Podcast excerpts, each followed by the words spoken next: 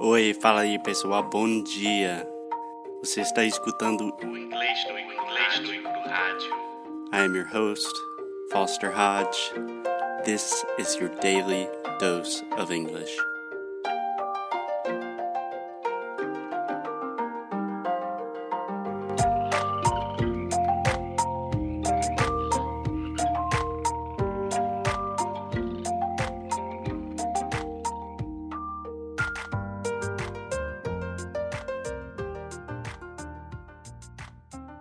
Hey, Alexia. Hey, So, how are you doing?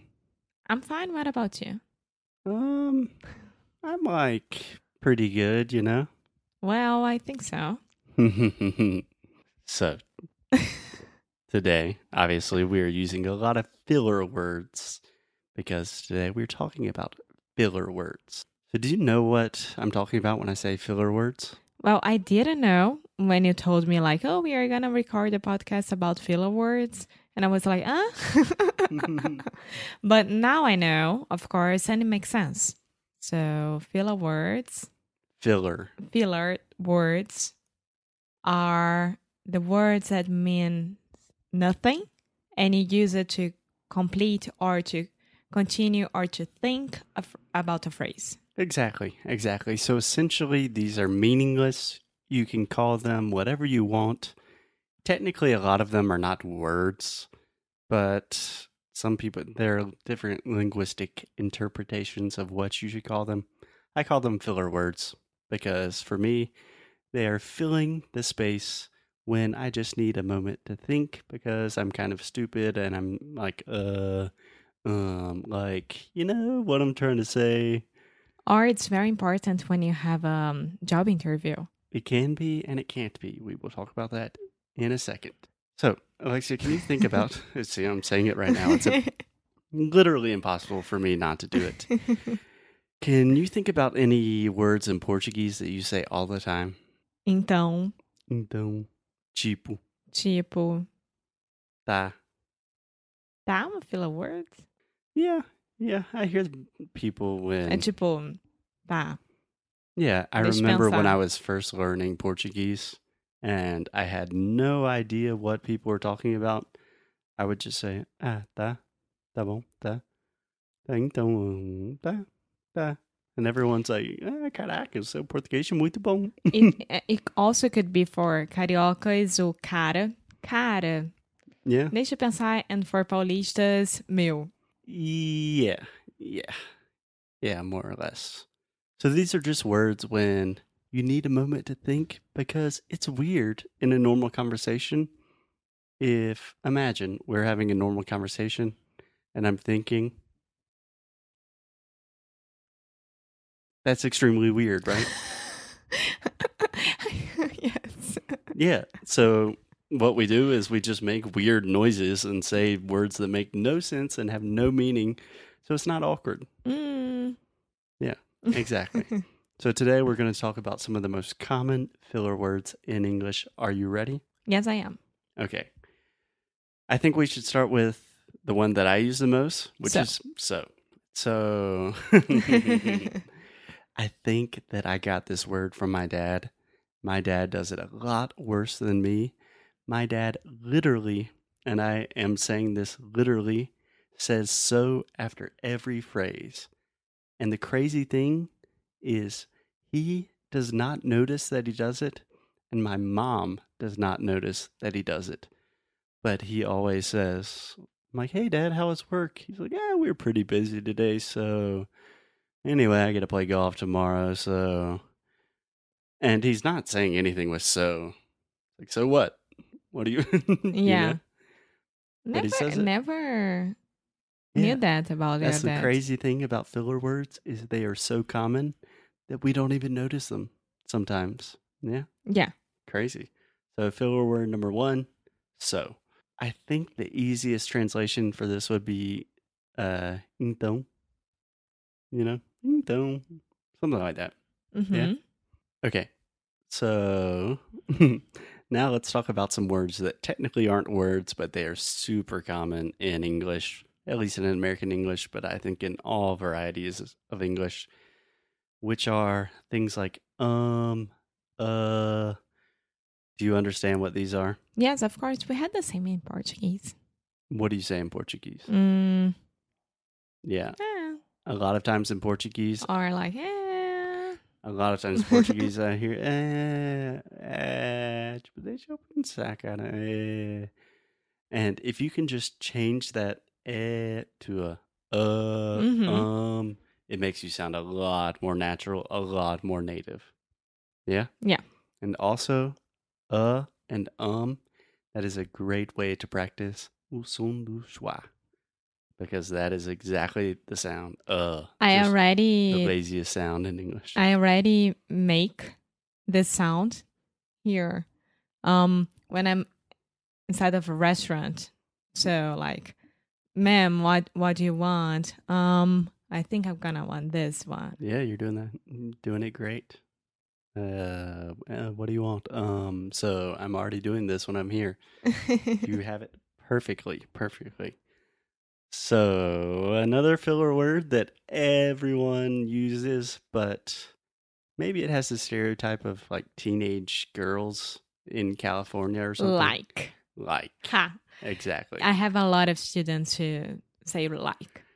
yeah, like so. I'm trying to learn Portuguese, like you know, but it's so hard because you have all these words. yes.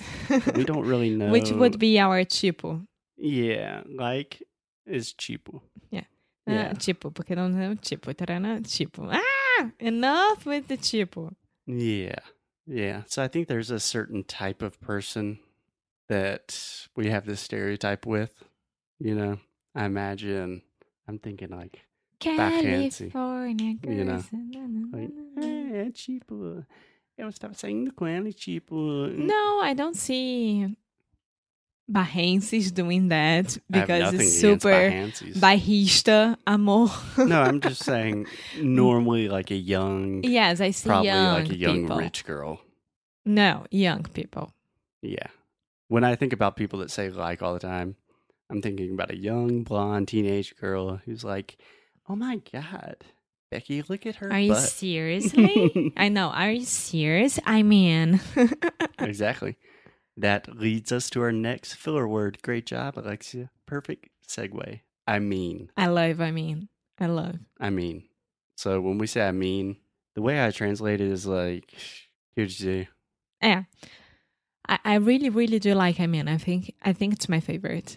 Yeah. Normally I use I mean when I'm just trying to Make an argument. Mm, maybe just kind of make my point again or re emphasize my point. So, for example, you know, I really, this is a stupid example, but I really love pizza. I mean, pizza is like my favorite food. I mean, pizza is so good. Yeah. You know, you're saying the same thing over and over again, you know? So that takes us to our next filler word. you, you know? know. you know, you use it a lot. Yeah. And I think you have this in Portuguese as well. Você sabe. Sabe. Yeah. Yeah, exactly. So in general, good lord, this is driving me crazy just hearing myself myself say these words over and over again. But you know, It could be like entendeu as well. Tendeu, yeah. Or yeah, yeah, great example. So you know is normally at the end of a phrase, and you're not actually asking a person like, "Do you know that?" It's just more like, "Yeah, you agree with me?"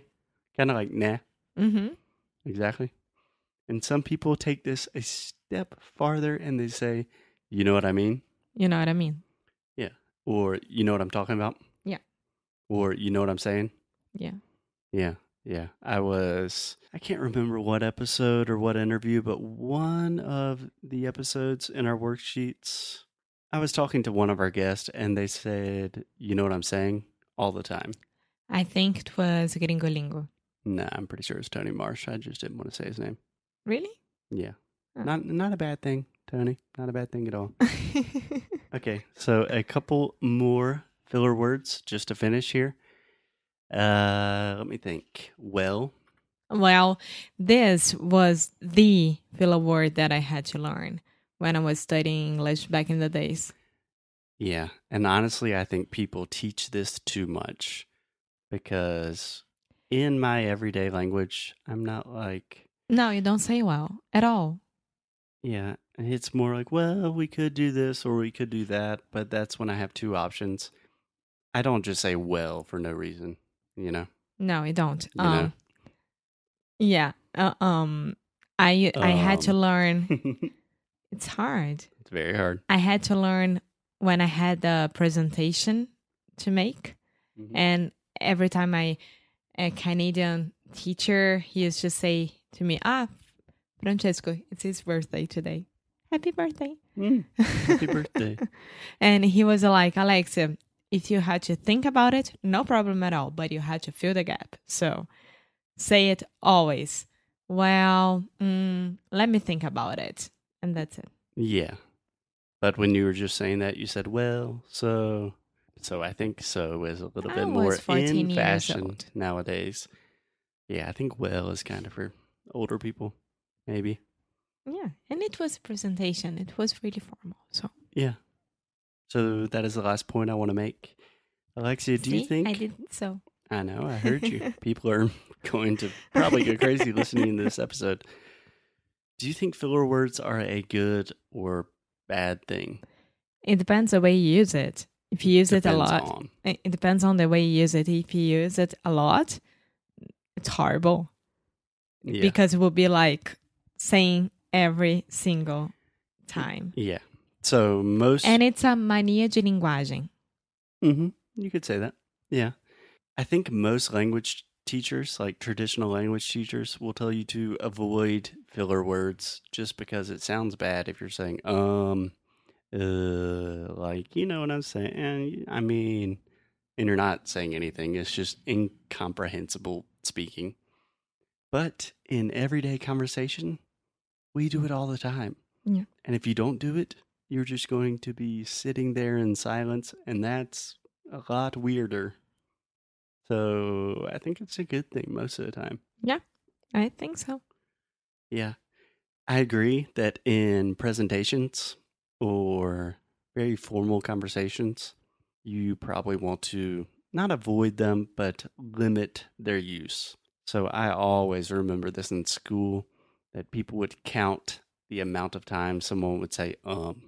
And I remember I gave a presentation in business school, and one of my friends was like, You said, um, 47 times. Wow. And I was like, um, you're an asshole.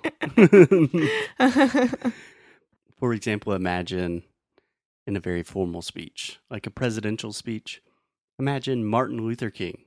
Remember his famous speech, I have a dream. um, I have a dream that my four little kids will live in a nation where the color of their skin does not matter and they would be judged on the content of their character. Imagine that speech if he said, um, like, I have a dream. Uh, I mean- you know, you know what I'm saying? in that context, yeah, they're really bad. But in normal everyday speech, they make you sound a lot more natural and they just give you a little extra moment to think about what you're doing. Yeah. Yeah. So, our advice today is think about some filler words that you're comfortable with and try to start incorporating them in your everyday speech. and use it well. Do not use that much, but just be natural. Yeah, like uh I mean just like um just so you know what I'm saying? Just um, um yeah, like uh see you guys tomorrow. Bye. Bye.